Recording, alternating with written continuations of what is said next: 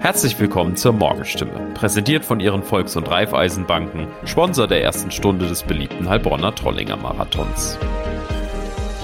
Heute ist Donnerstag, der 28. April. Mein Name ist Christoph Donauer und das sind heute unsere Themen aus der Region. Die steigenden Preise machen Imbissbetreibern zu schaffen, der Name Abelio verschwindet von Zügen, die in der Region halten, und das Deutschabitur ist für die Schülerinnen und Schüler vorbei.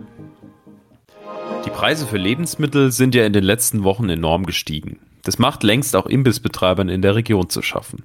Zum Beispiel dem syrischen Schnellrestaurant Aleppo in der Heilbronner Kaiserstraße.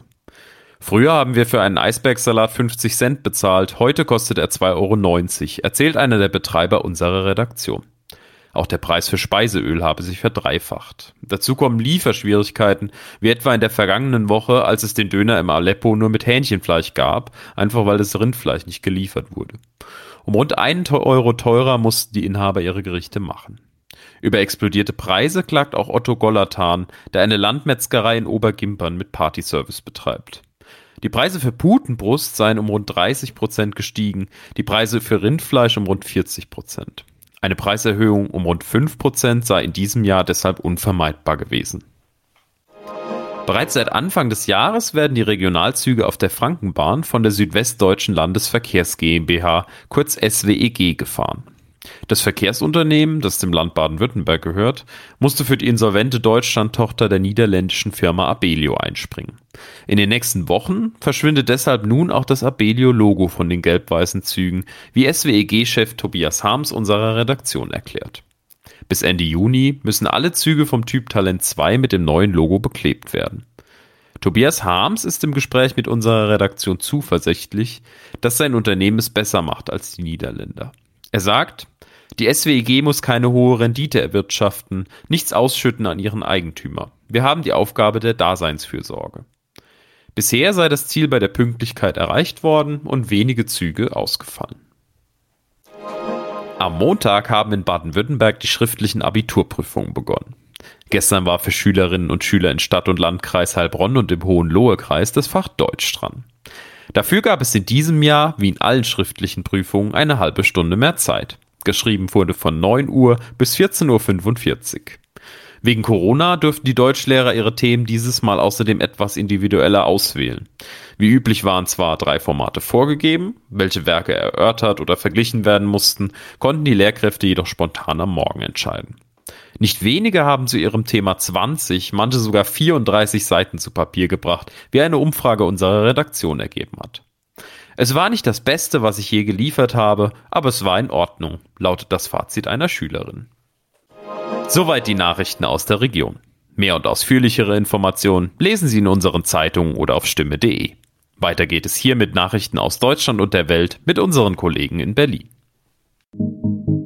Vielen Dank und einen schönen guten Morgen. Ich bin Nicole Markwald und das sind heute unsere Themen aus Deutschland und der Welt. UN-Generalsekretär Antonio Guterres ist heute zu Gast in Kiew. Der Bundestag will einen Antrag zur Lieferung schwerer Waffen in die Ukraine beschließen und wir schauen auf klischeefreie Berufsorientierung beim Girls und Boys Day. UN-Generalsekretär Antonio Guterres versucht im Ukraine-Krieg weiter zu vermitteln. Er begann seine Vermittlungsverhandlungen am Dienstag in Moskau bei Kremlchef Wladimir Putin. Heute nun will Guterres in Kiew mit dem ukrainischen Präsidenten Volodymyr Zelensky sprechen.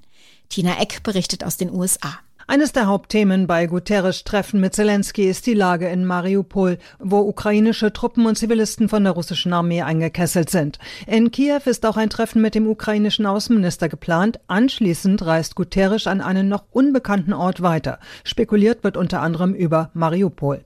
In Moskau hatte Putin eine Rolle der UN und des Roten Kreuzes bei der Evakuierung der Stadt nicht ausgeschlossen.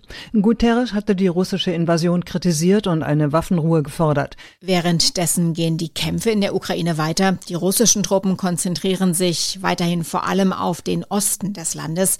Roman Schell berichtet aus der Ukraine. Die russischen Truppen stoßen im Donbass zwar voran, allerdings nur langsam. Die ukrainischen Behörden teilen mit, dass die Russen etwa 20 Quadratkilometer innerhalb eines Tages eingenommen haben sollen. Dabei werden immer neue Siedlungen und Städte im Zuge der Kampfhandlungen dem Erdboden gleichgemacht.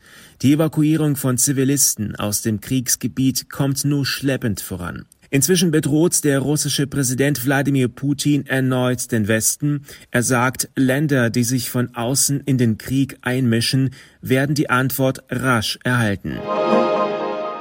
Auch im Bundestag wird heute die Unterstützung der Ukraine im Krieg gegen Russland erneut eine zentrale Rolle spielen. Nach längerem Ringen wollen die Ampelkoalition und die Union als größte Oppositionsfraktion einen gemeinsamen Antrag zur Lieferung schwerer Waffen beschließen. Änderungen am Antrag von SPD, Grünen und FDP hatten dazu geführt, dass CDU und CSU bereit waren, ihren eigenen weitergehenden Antrag zurückzuziehen. Dirk Zeitler. Der Kurswechsel der Ampelregierung in Sachen schwerer Waffen hatte den Weg geebnet. Die Zusage von Verteidigungsministerin Lambrecht, Gepard Flugabwehrpanzer direkt aus Deutschland zu liefern und einige Textänderungen reichten CDU und CSU, um einen eigenen Antrag zurückzuziehen. Noch keine Einigkeit gibt es bei der Bereitstellung von 100 Milliarden Euro für die Bundeswehr in einem sogenannten Sondervermögen. So pocht die Union darauf, dass dauerhaft mehr Geld in den Verteidigungshaushalt fließt. Mädchen werden Krankenschwester, Jungs Autoschlosser oder genau andersherum mal in einen Beruf reinschnuppern und dabei nicht durch Geschlechterklischees eingeschränkt werden. Darum geht's beim heutigen Girls Day und Boys Day. Mädchen und Jungs sollen da gerade auch mal Jobs kennenlernen, die von ihrem Geschlecht sonst eher seltener gewählt werden. Allerdings verschieben sich die Vorlieben junger Frauen und Männer gerade. Ronny Thorau weiß mehr. Das Statistische Bundesamt hat aktuell zum Girls Day und Boys Day Zahlen zu den Vorlieben von jungen Frauen und Männern rausgegeben. Was hat sich da verschoben? Ja, da geht es um Ausbildungsverträge, also wirklich um Berufsanfängerinnen und Anfänger. Und da gibt's Berufe, die bisher eher wirklich selten von einem Geschlecht gewählt wurden, wo das jetzt aber häufiger passiert. Beispiel Friseurhandwerk. 2012 waren 12 Prozent der Auszubildenden da Männer, 2020 schon 31 Prozent. Oder auf der anderen Seite Landwirt, da ist der Frauenanteil der Landwirtinnen von 11 auf immerhin 21 Prozent gestiegen. Auch bei Truckfahrerinnen zum Beispiel von 3 auf 10 Prozent. Aber trotzdem gibt es weiter schon noch deutliche Geschlechterunterschiede. Ja, aber je weniger es eben eine Ausnahmeerscheinung in manchen Berufen wird, dass das vermeintlich ungewöhnliche Geschlecht sie wählt, umso normaler wird's vielleicht, dass alle Geschlechter die wählen. Und in manchen Bereichen, zum Beispiel im Einzelhandel oder in der Gastronomie, liegen Frauen und Männer schon ziemlich gleich auf. Eher liegen da sogar inzwischen die Männer leicht vorn allerdings jetzt zum Beispiel nicht vom dualen Ausbildungssystem erfasst werden, so Berufe im Sozial- und Gesundheitswesen, Stichwort Pflege auch, und da liegt der Frauenanteil schon noch weiter deutlich vorn. Wer jetzt als junger Mensch überlegt, wie er oder sie an den Traumjob kommt oder meistens eher überhaupt rausfindet, was der Traumjob sein könnte, was gibt es da für Tipps? Ja, zum Beispiel nicht so sehr auf Eltern, Lehrer oder die Gesellschaft hören, was man machen sollte oder was angeblich gerade ein sicherer Beruf wäre, sondern wirklich nach den eigenen Interessen gehen. Eine gute Grundfrage dabei ist, welchen Job würde ich auch ohne Geld machen? Und lieber wirklich einen spezifischen bestimmten Beruf anstreben, notfalls auch auf Umwegen, als so vage zu bleiben und sich zum Beispiel mit einem BWL-Studium alle Wege offen zu halten. Denn Unternehmen suchen schon eher Menschen mit wirklich spezifischen Interessen und Kompetenzen. Und was da so die sicheren Jobs angeblich angeht, das kann sich ja heutzutage immer wieder schnell ändern und dann kann man schon auch nochmal umsatteln. Also lieber wirklich erstmal auf seine Wünsche hören und die dann zielstrebig und auch ohne Angst vor Rückschlägen verfolgen. Natürlich gibt's die Hardcore-Radler, frei nach dem Motto, es gibt kein schlechtes Wetter, nur schlechte Kleidung, aber für alle anderen, die in der unangenehmen kalten Jahreszeit lieber aufs Rad verzichten, steht er nun an, der Fahrrad-Frühjahrsputz. Und klar, wer sein Rad nach längerer Pause wieder nutzen möchte, sollte vorab ein paar Dinge beachten, denn auch der Drahtesel kann Schäden bekommen, wenn er zu lange rumsteht. Darum geht's heute in unserem Tipp des Tages mit Johanna Theimann. Johanna, worauf sollte ich denn achten, wenn ich mich nach der Winterpause wieder auf mein Rad schwingen möchte? Also da kommt keiner drum herum. Schrubben ist so ziemlich der erste Schritt. Am besten mit einem Schwamm und bei E-Bikes sollte man mit Feuchtigkeit natürlich entsprechend vorsichtig sein. Dann sollte man sich die Bremsen anschauen, ganz wichtig. Da gibt's einen einfachen Test im Stand. Links abbremsen und das Rad anschieben. Und wenn das Hinterrad vom Boden abhebt, dann sind die Bremsen noch stark genug eingestellt. Genauso auch mit der rechten Bremse testen. Was ist mit den Reifen? Reicht es da einmal feste aufzupumpen? Reifendruck kontrollieren und aufpumpen, ja, dann fährt man auch leichter und sicherer.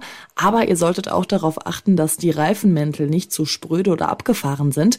Mit abgefahrenen Reifen rutscht man nämlich ziemlich schnell auf Rollsplit aus. Der liegt ja im Frühjahr noch oft auf den Straßen. Und wenn man eh schon mal bei den Reifen ist, dann kann man sich auch gleich die Kette anschauen und im besten Falle ölen. Nichts ist nerviger als so eine quietschende Fahrradkette. Man kann einfach säurefreies Öl, zum Beispiel Nähmaschinen oder Schmieröl nehmen. Und Radfahren, auch nach langer Pause, verlernt man nicht, oder? Ja, stimmt. In der Regel verlernt man das nicht. In rund 80 Prozent der Haushalte gibt es laut Bundesministerium für Digitales und Verkehr mindestens ein Rad. Aber bevor es auf eine größere Tour geht, sollten Radfahrer eine kleine Proberunde drehen. Dann merkt man auch, ob genug Luft im Reifen ist oder ob ein Platten droht. Und besonders E-Bike-Fahrende, da ist man ja durchaus ein bisschen schneller unterwegs, sollten noch mal eine Runde drehen, egal wie gut man fahren kann. Und Helm nicht vergessen, ne? Da gibt es ziemlich stylische mittlerweile.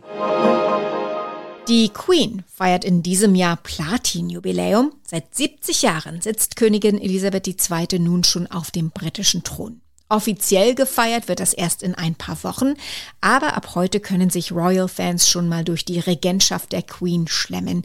Zu ihren Ehren erscheint nämlich ein Kochbuch mit 70 Gerichten. Aus London berichtet unsere Korrespondentin Larissa Schwedes. 70 Gerichte quer durch die britische Geschichte und die der Queen. Was ist denn da so Leckeres dabei? Es geht auf jeden Fall sehr international zu. Die Kochbuchautoren haben sich nämlich von den britischen Botschaften im Ausland inspirieren lassen. So ist aus Madrid zum Beispiel ein Rezept für spanische Marmelade dabei und aus Islamabad ein grünes Fischcurry. Wer es noch etwas exquisiter mag, wird vielleicht beim Rezept für Wellington-Rind fündig, das hier auf britisch-malaysische Art zubereitet wird. Wie wichtig sind den Royals denn die Gaumenfreuden? Was essen die Queen, Charles und Co. selbst gern? Ja, Essen ist tatsächlich ein wichtiger Bestandteil des royalen Lebens. So schreiben es auch Charles und Camilla selbst in dem Vorwort, das sie zu dem Kochbuch beigesteuert haben. Bei Besuchen der Royals im Ausland werden ihnen natürlich immer besondere Spezialitäten kredenzt. Ja, und das Wellington-Rind, aber auch ein spezieller Whisky-Pudding in Washington scheinen ihnen wohl besonders gut geschmeckt zu haben. Und damit einen schönen Donnerstagmorgen. Ich heiße Nicole Markwald und wünsche einen guten Tag.